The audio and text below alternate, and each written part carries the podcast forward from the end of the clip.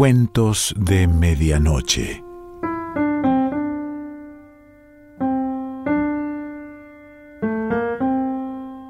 El cuento de hoy se titula Tinajones y pertenece a Revas Mishveladze.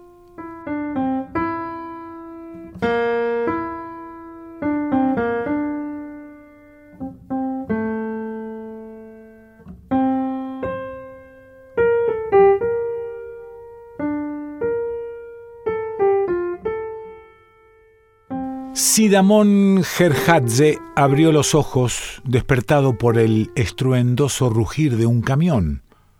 Levantó la cabeza, estuvo un rato con el oído atento y luego miró el reloj que colgaba en la pared. El lector habrá visto seguramente cómo un individuo recién despertado de un sueño profundo permanece un buen tiempo mirando con extrañeza los objetos que le son familiares. Eran las cinco y media de la mañana. Mal rayo te parta a ti y al que te ha inventado. Eso era lo que me faltaba. Ahora me ha echado a perder el día entero y yo que pensaba que podría dormir a gusto. El rugido del motor se extinguió por unos instantes, pero enseguida estalló de nuevo, muy cerca, casi al lado mismo de la cama. Diablos, parece que se ha metido en mi patio. Sidamón ató en los tobillos los cordones de su calzón y descalzo salió corriendo a la veranda. Al mirar abajo, vio el capot de un camión y cuando éste, al virar, dejó medio tumbado el seto, Sidamón saltó el pasamanos de la veranda y gritó Oye, ¿qué pasa? ¿Te has vuelto loco o qué? ¿Quieres derribarme la casa?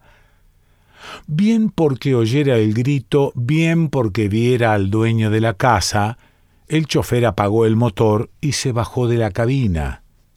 Vio el seto reclinado y al iracundo propietario. Se montó de nuevo en la cabina, llevó el camión algo más lejos y entonces se acercó a Sidamón.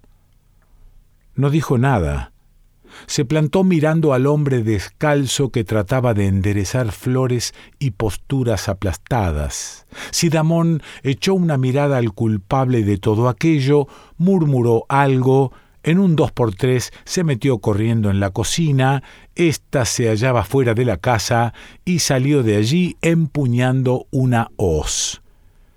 ¿Quieres que corte tu mollera con eso?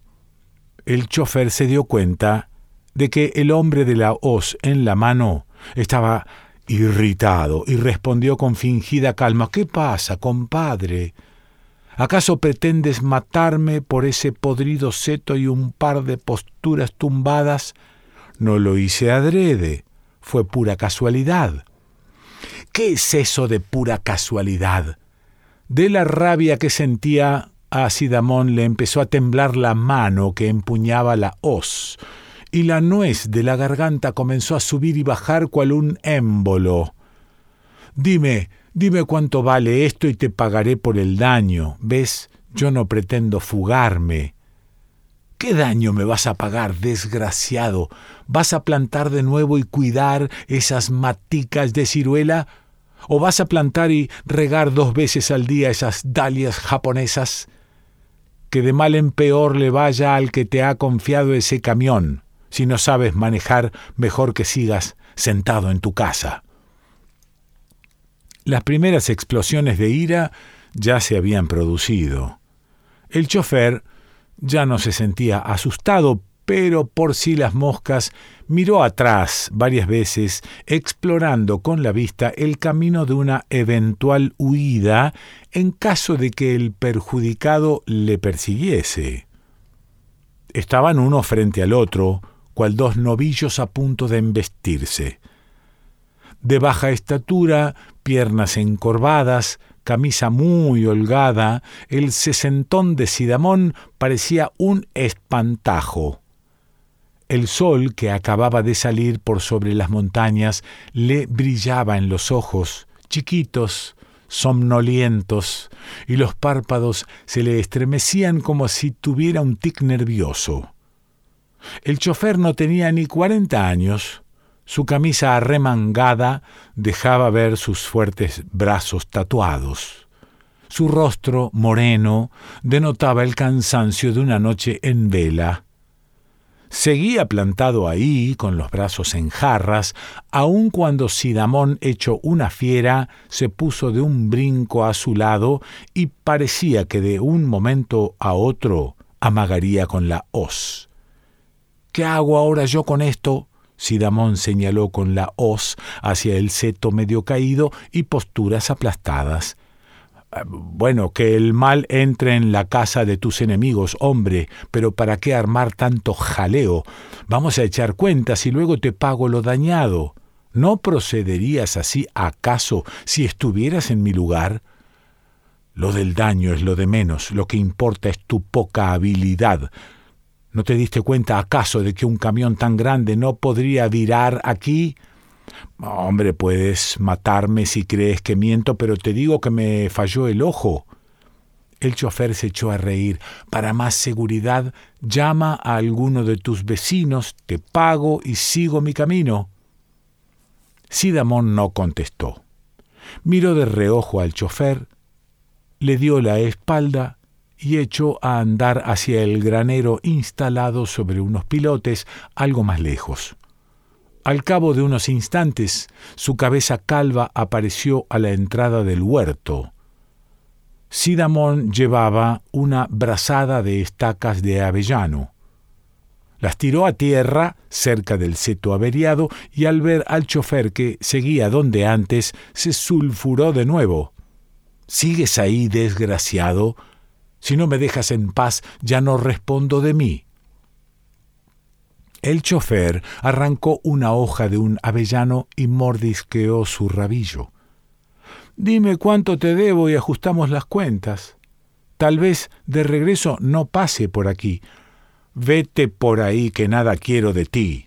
Sidamón arrastró hasta el seto un madero y se puso a sacar punta a las estacas. No me iré de aquí.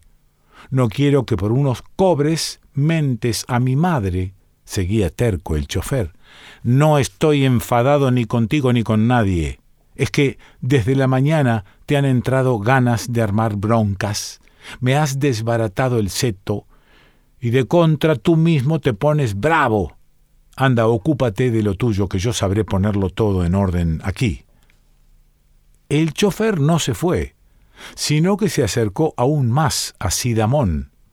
Levantó unas estacas, las clavó para apoyar las posturas deterioradas, luego ayudó al dueño a arreglar el seto. Mientras estaban trabajando, Sidamón se mantuvo callado. El camionero, en cambio, no cerró la boca ni por un momento. Resultó que era de Shroshi, que trabaja de chofer en un kolhoz. Se fue de viaje para vender unos tinajones su padre, un alfarero viejo muy habilidoso en fabricar tinajones, no quiere abandonar por nada su oficio, aunque hoy en día es una ocupación fútil, mucho ajetreo y poco provecho, no valía la pena realmente. Por eso fue que había decidido vender unos tinajones para alegrar al viejo, pero ayer se pasó en balde toda la noche en Hashuri, ¿Quién compra tinajones ahora? Nadie. Ninguno se le acercó siquiera para preguntar por el precio. Del coljós me marché por la mañana a hurtadillas, contaba el chofer. Nuestro presidente, un tipo de poco valer, dicho sea entre nosotros, estará tirándose los pelos ahora buscándome. Trabajo para el chofer sobra en nuestro coljós. El tiempo apremia. Pero usted sabrá que los viejos son como los niños. El padre se puso a refunfuñar, que tú no tienes consideración conmigo, estás pensando solo en lo tuyo y tiras en saco roto mis preocupaciones y mis trabajos. De Hashuri salí a eso de la medianoche. Claro, pude haber salido antes, pero temí que topara con la policía de tránsito. No llevo ni la hoja de viaje ni factura alguna para los tinajones. tal como estoy ahora, soy un golpe de fortuna para la policía. Me multará en unos cien rublos y me dejará pelado sin poder decir esta boca es mía. Fui al paso de montaña Gomi. Allí hay menos controles de tránsito. Cerca de Gorisi me dormí por una hora. Aquí llegué temprano. Pensé que antes de que la gente fuera a trabajar a los maizales y los viñedos, vendería tal vez un par de tinajones. En la carrocería del camión tengo tres, para quince puts de uva cada uno. Los tinajones son un primor. Hermanos de sangre se pelearían por tener uno así. Tienen paredes resistentes y sonoras. Mi padre es un viejo alfarero, un artífice en ese negocio. Yo, ni por un millón, me dedicaría a eso la cantidad de arcilla que hay que amasar y luego hay que darle vueltas al torno de alfarero, se le caen los brazos a uno. Pero el padre es un viejo terco de esos que siempre quieren salirse con la suya, de lo contrario no había salido de viaje, porque lo que valen esos tinajones son dos viajes de ida y vuelta por cascajo cuanto más. Si usted necesita un tinajón, ya lo tiene en su patio. Descontamos el costo del daño ocasionado y me pagará el resto. Bueno, ¿qué? ¿Lo bajamos a tierra? Los tinajones son un primor. Se lo juro por mis tres hijos. Los tinajones fabricados por Kakuli Shvelidze son famosos en toda Imeretia. Tampoco esta vez Sidamón contestó nada. Un individuo hacendoso como él tomaba a pecho el daño que le habían causado desde la mañana. La charlatanería del desmañado chofer le tenía fastidiado hasta la coronilla. A la porra con su ayuda, qué fastidio que se tape la boca y acabe de irse por ahí.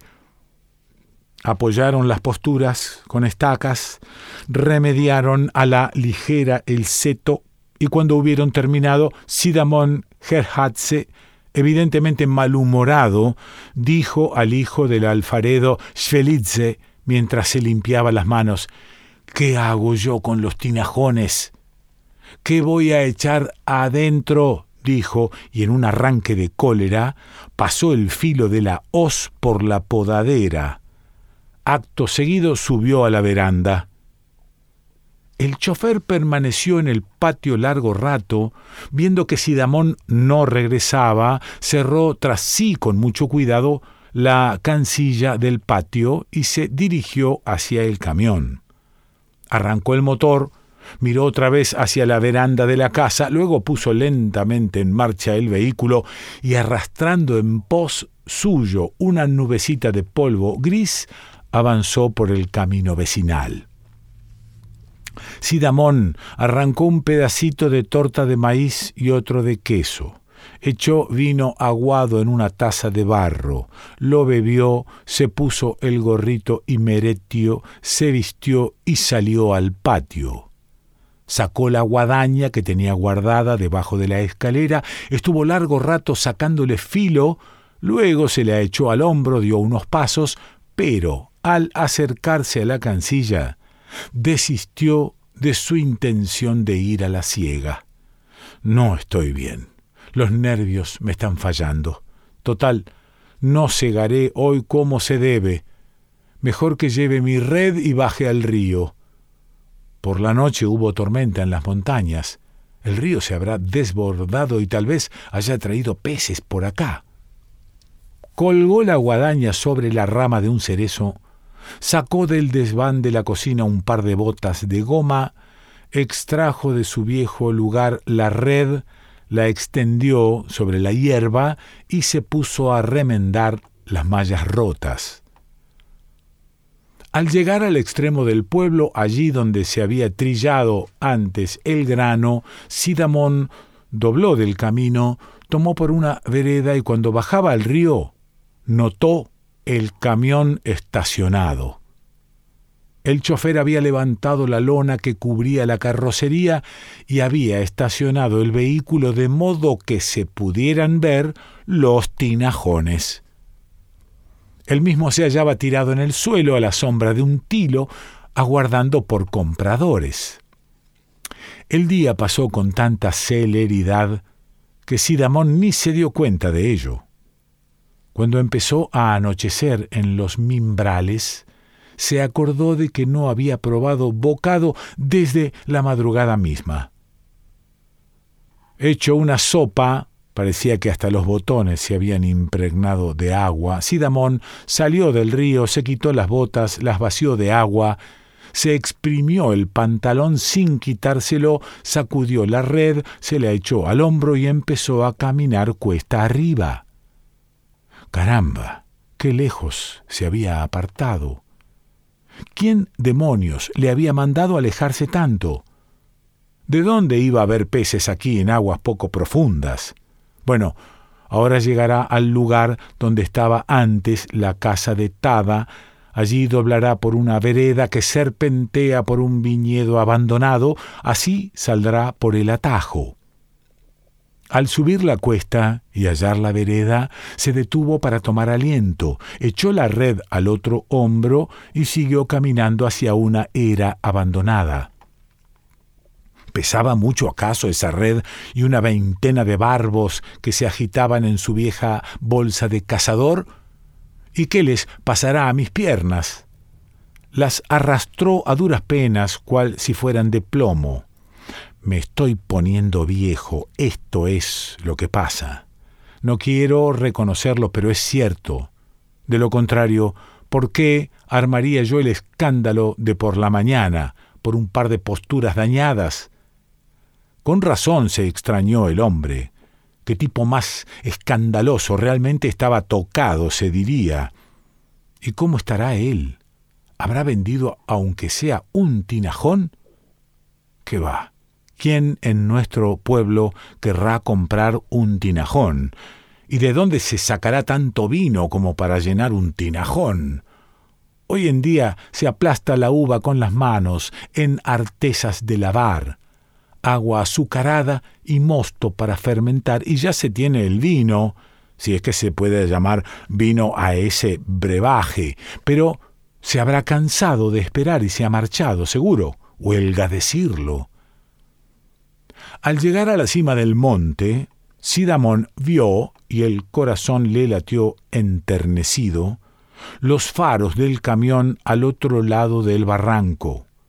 Su luz alumbraba unos cipreses que había por allí. El chofer, encaramado en la carrocería, iba ajustando la lona. Cual temeroso de que aquel se le adelantara, Sidamón apretó el paso. Buenas noches. El hijo del alfarero le miró desde encima y agitó una mano saludándole. Hola. ¿Cómo te ha ido? El chofer saltó de la carrocería a tierra, abrió la portezuela de la cabina y se limpió las manos con un trapo. Mal. Inútil empresa. ¿Quién compra ahora tinajones?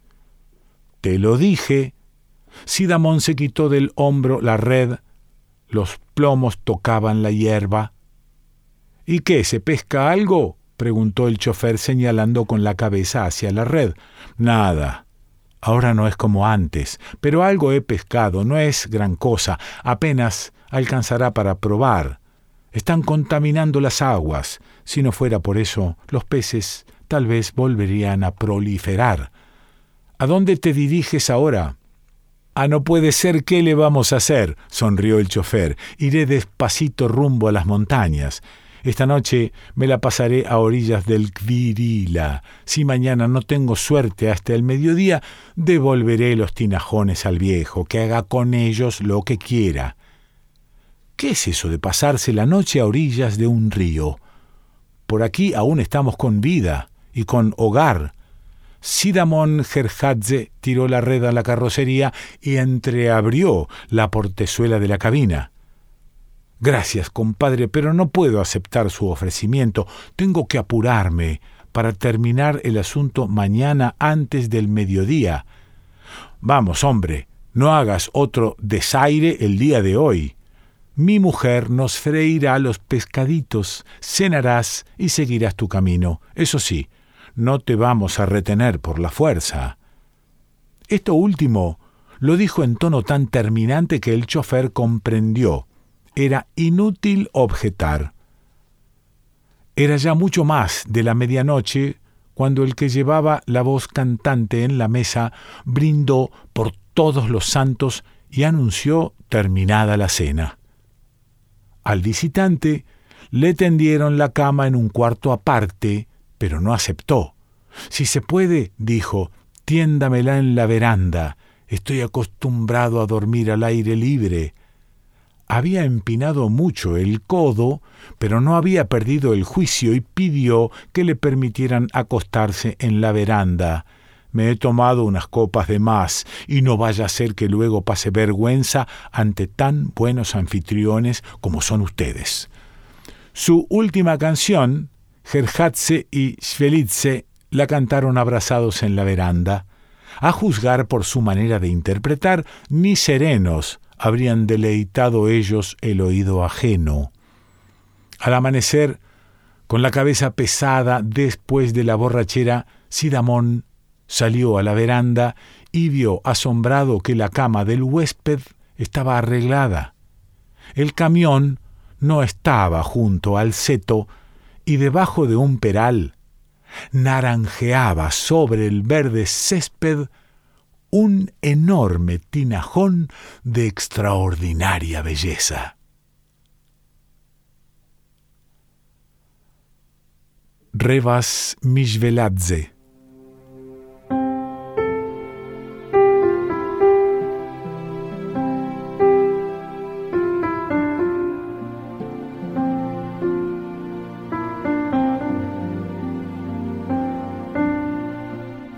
De medianoche.